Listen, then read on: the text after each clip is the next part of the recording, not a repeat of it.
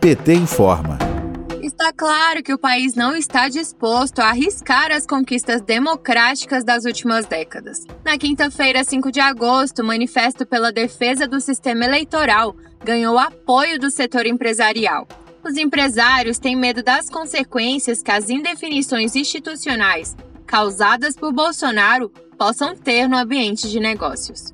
Um dia após ter sido divulgado, o documento passou de 267 assinaturas para mais de 6 mil adesões. Em entrevista para o jornal Folha de São Paulo, o banqueiro Ricardo Lacerda, sócio fundador do BR Partner, afirmou que os ataques de Bolsonaro à democracia irão colocar em risco a recuperação da economia do país, que precisa urgentemente de trabalho e seriedade e afirmou que Bolsonaro está construindo uma retórica pré-golpe de Estado, que se a sociedade não agir, estaremos a caminho de uma ditadura pior que a de 1964.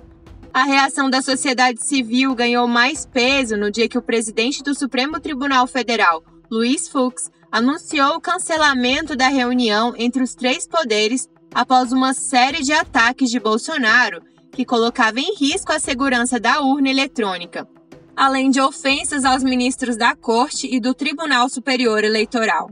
Tânia Oliveira, advogada e assessora do PT no Senado, explica as ações contra Bolsonaro. Vamos ouvir.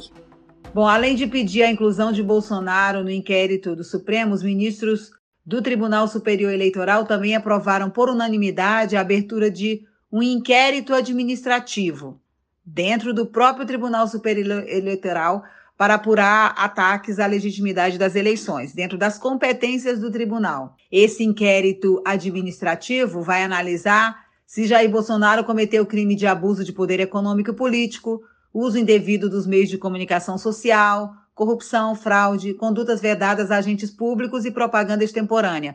Tudo dentro da competência do Tribunal Superior Eleitoral. Se ele cometeu essa, se ele teve essas práticas ao proferir esses ataques ao sistema eleitoral e às urnas eletrônicas.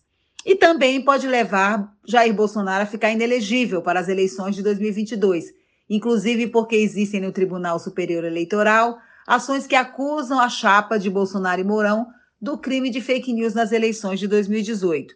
Então, Bolsonaro tem, nesse momento, é, duas ações contra ele muito fortes que tratam de fake news: uma, Tribunal Superior Eleitoral, que é de caráter administrativo, que pode sim torná-lo inelegível para, para o próximo pleito de 2022, e uma ação uh, e um inquérito também no Supremo Tribunal Federal, que é o inquérito das fake news que está sobre a presidência do ministro Alexandre de Moraes. Ainda na quinta-feira, a CPI da Covid emitiu uma nota em apoio à Fux e aos ministros do STF e do TSE responsáveis pela inclusão do nome de Bolsonaro no inquérito das fake news. De Brasília, Terra Thaís Costa, para a Rádio PT.